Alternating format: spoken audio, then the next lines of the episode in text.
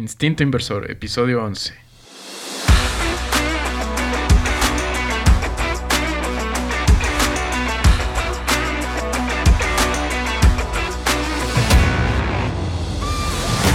Hola, te saluda Juan y te doy la bienvenida a Instinto Inversor, el podcast en el que hablaremos cada semana sobre una nueva idea de inversión en bolsa.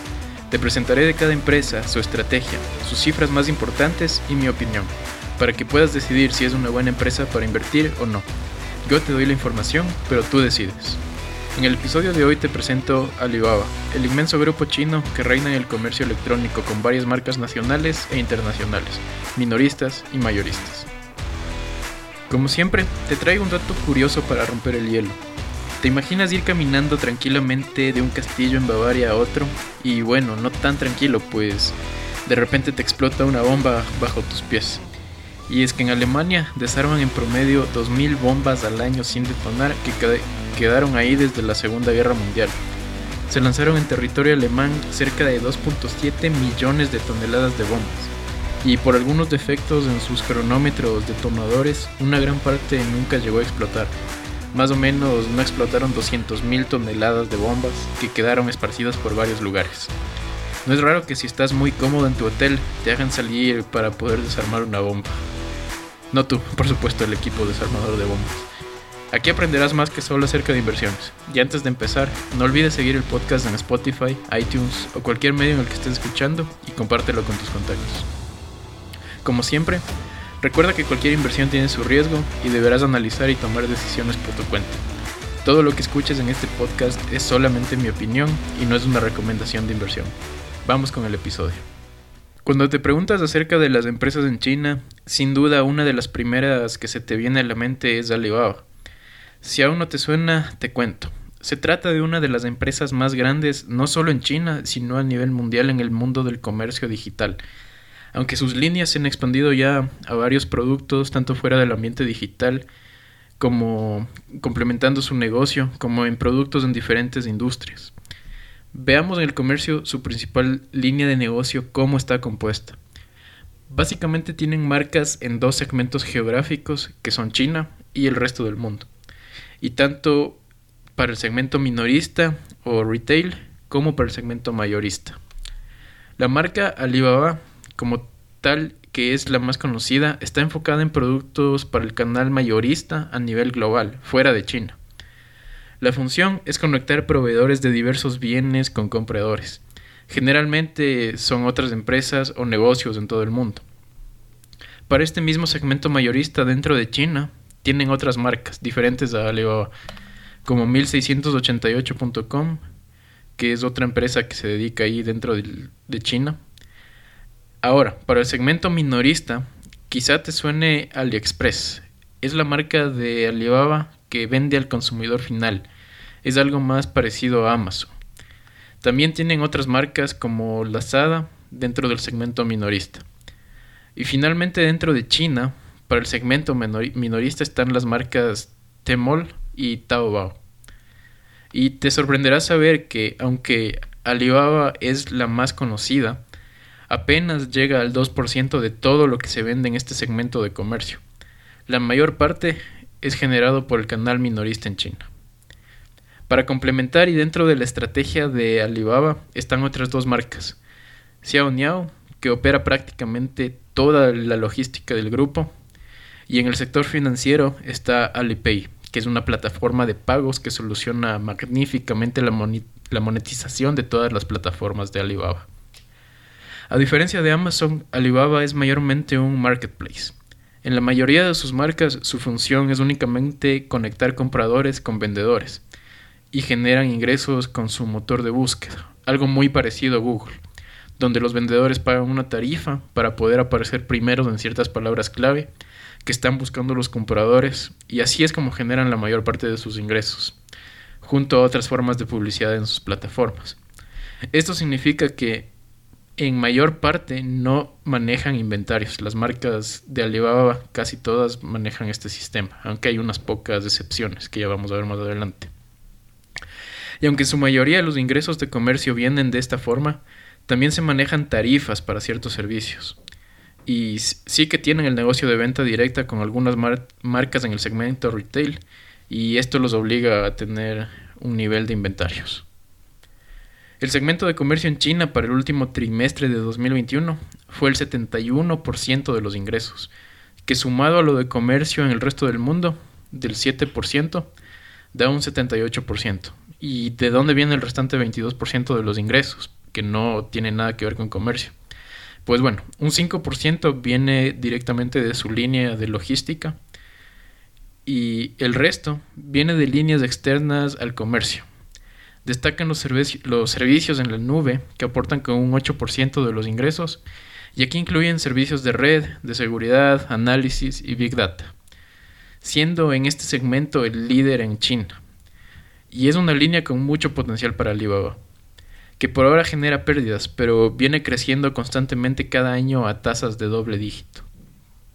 Por otro lado, tienen una línea que la llaman servicios de consumo local, donde se agrupan marcas que dan servicio a domicilio de entregas de comida y también tienen otra plataforma llamada AMAP, que es una aplicación bastante similar a Google Maps, Fliggy, una plataforma de viajes, y Toxianda, que es una plataforma ideada para ayudar a minoristas a abrir tiendas en línea.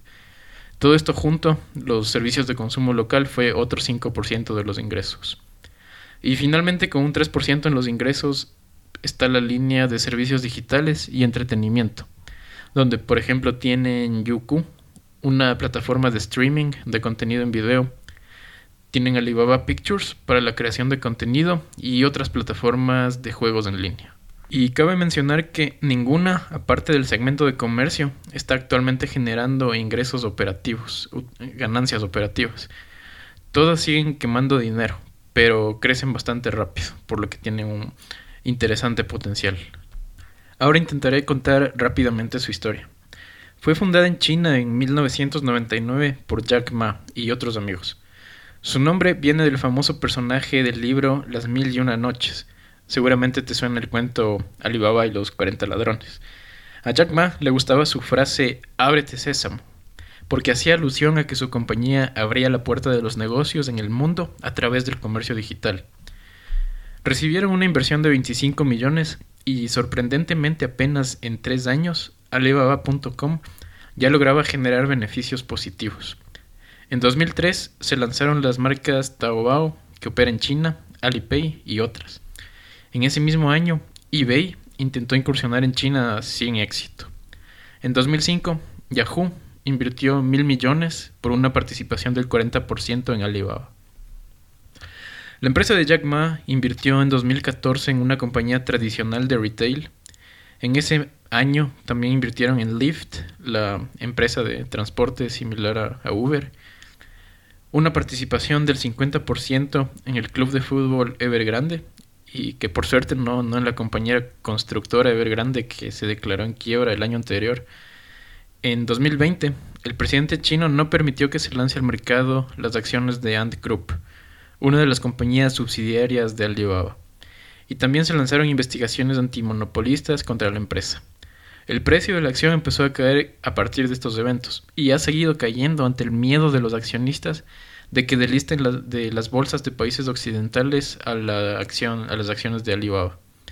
Pero Alibaba continúa en su camino de inversiones, lanzamiento de nuevos productos, potenciando su negocio de comercio y generando un crecimiento interesante. Y a la fecha cuentan con cerca de 1.280 millones de clientes activos. Es decir, nada menos que cerca del 16% de la población mundial. Y de esto cerca de entre 800 y 900 millones son clientes dentro de China. Bien, pasemos a los factores de análisis de Alibaba. Con respecto a su ventaja competitiva, pues si tener 1.280 millones de clientes activos no es suficiente, pues también su negocio funciona en un pilar integrado por las plataformas de comercio electrónico, toda la logística de entregas y la plataforma de pagos.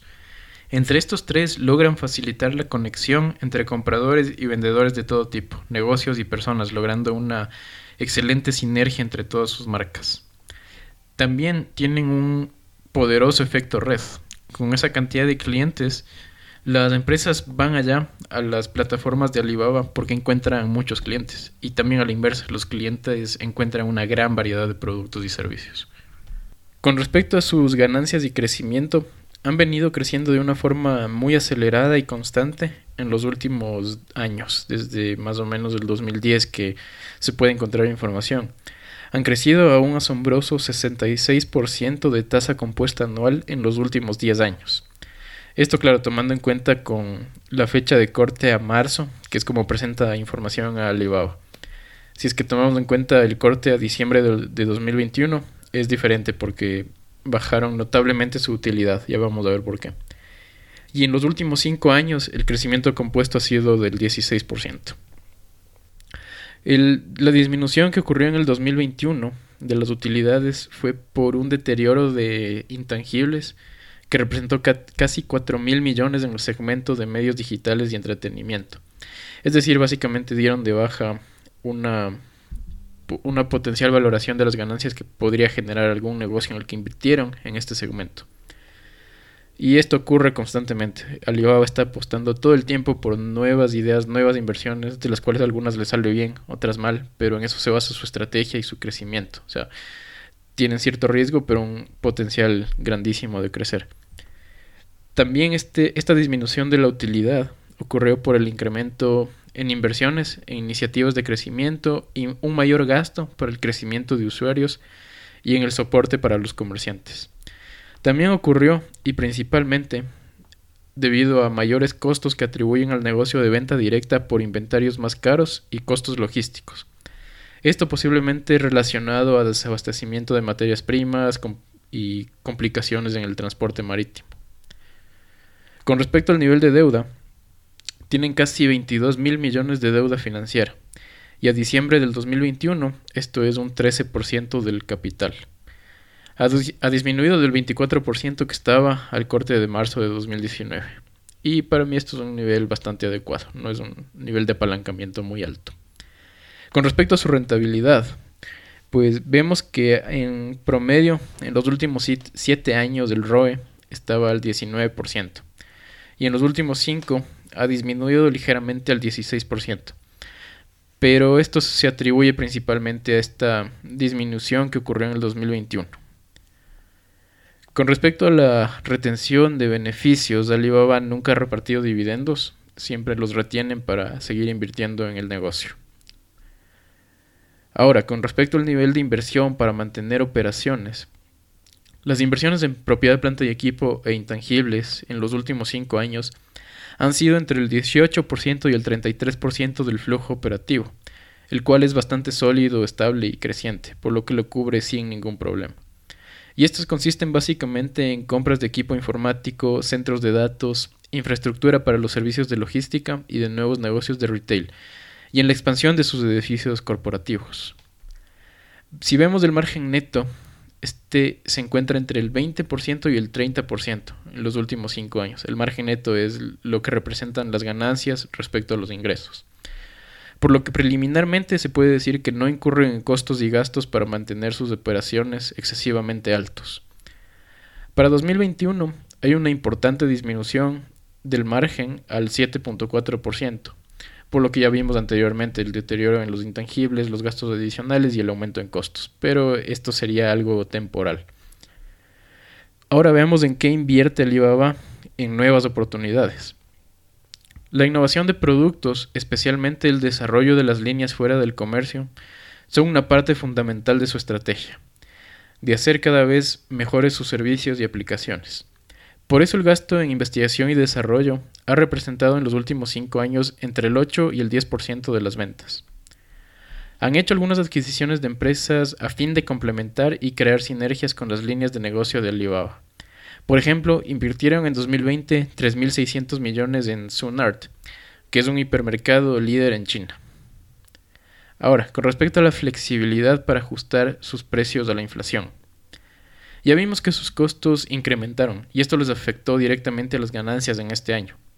Sería posible que aún se les complique un poco mejorar los márgenes para este año, pero todo depende de cómo trabajen el mix de ventas de sus distintas unidades. Una buena parte no recibirá un impacto directo de la inflación, como la línea de servicios en la nube o la mayoría de plataformas de comercio que dependen básicamente del negocio de la publicidad que directamente no se vería afectado por la inflación.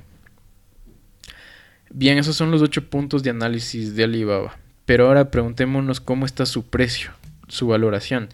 Quizá hayas escuchado algo. Mucha gente diciendo Alibaba está bajísimo, está subvalorado. Y sí es verdad que ha caído su precio. Actualmente el precio de la acción está en 81,73. Y con este precio el múltiplo price earnings futuro es de 9 veces las ganancias. El price earnings to growth, ajustando el price earnings al crecimiento, según los analistas es de 3.2 veces. Esto con un crecimiento esperado realmente muy bajo, entre el 1 y 3% para los 5 años, para los próximos 5 años. Si el crecimiento en los próximos 5 años fuera del 16%, que es lo que creció en los últimos 5 años, el Price Earnings Growth estaría alrededor de 0.6. El Price Earnings ajustado a crecimiento de la industria está a 0.99 y por poner un ejemplo, Amazon está a 2.7 y también su, otra de sus otro de sus competidores directos, que es JD.com, está a 1.05. La acción de Alibaba ha venido cayendo sostenidamente desde fines de 2020. Actualmente está a un precio al que se comercializaba la acción en el 2016. ¿Por qué? Bueno, y ya cerrando el episodio. Alibaba creo que tiene un modelo de negocio muy interesante. Abarca un mercado enorme y está constantemente innovando. Es lo importante. Como ellos dicen, quieren durar 102 años y ser la empresa, la primera empresa en atravesar tres siglos. Las sinergias de integración entre sus diferentes servicios y productos los han llevado a tener ese éxito, y aunque ha aparecido algo de competencia, siguen liderando y creciendo a buen ritmo. Pero claro, ¿qué riesgos hay? Lo que más preocupa es el entorno económico y político en el que operan. El Partido Comunista Chino puede cambiar las reglas de juego de un día para el otro. Diría que invertir en Alibaba a ese precio sería una ganga si estuviera en otro país, con un entorno mucho más estable. Pero lo que ha ocurrido es que ya el mercado ha descontado ese riesgo que significa invertir en China, y la razón principal por la que ha venido cayendo el precio de la acción. También está por verse cómo logran posicionar las nuevas líneas de negocio y si finalmente las pueden hacer rentables. Entonces básicamente ese precio al que se está vendiendo la acción de Alibaba puede parecer subvalorado a un múltiplo súper bajo, con un potencial de crecimiento que puede ser mayor al que los analistas lo están estimando. Pero es que el riesgo también es mucho más alto. Antes quizá los inversionistas no descontaban este riesgo, esta realidad que significa invertir en China. Entonces habría que ver si es que el crecimiento se estabiliza, si es que las reglas de juego en China también se vuelven más estables y el ambiente para invertir en China es mucho más seguro para que este múltiplo de valoración podamos decir que realmente está muy bajo. Y bien, hasta aquí el episodio de hoy en que te he presentado Alibaba, el monstruo asiático del comercio electrónico. Recuerda que no es una recomendación para invertir, simplemente mi punto de vista de la empresa. Espero haberte aportado con una nueva idea. Haz tu propio análisis y toma tus decisiones inteligentes de inversión. Si quieres entender mejor los criterios de los que hablo aquí, te invito a escuchar el primer episodio del podcast. Te dejo también en las notas del programa el link al informe completo de Alibaba del 2021, con corte a marzo, porque así es como presentan sus balances. Con esto podrás profundizar en la información. Y antes de despedirme, desde hace mucho que me encanta el mundo de la inversión. Hago este contenido simplemente por, por amor al arte. Si quieres apoyarme, sigue el podcast déjame una calificación de 5 estrellas y lo más importante, compártelo a la gente que crees que le puede interesar. Gracias por escucharme. Nos estaremos encontrando en el próximo episodio de Instinto Inversor. Que tengas una excelente semana y hasta la próxima.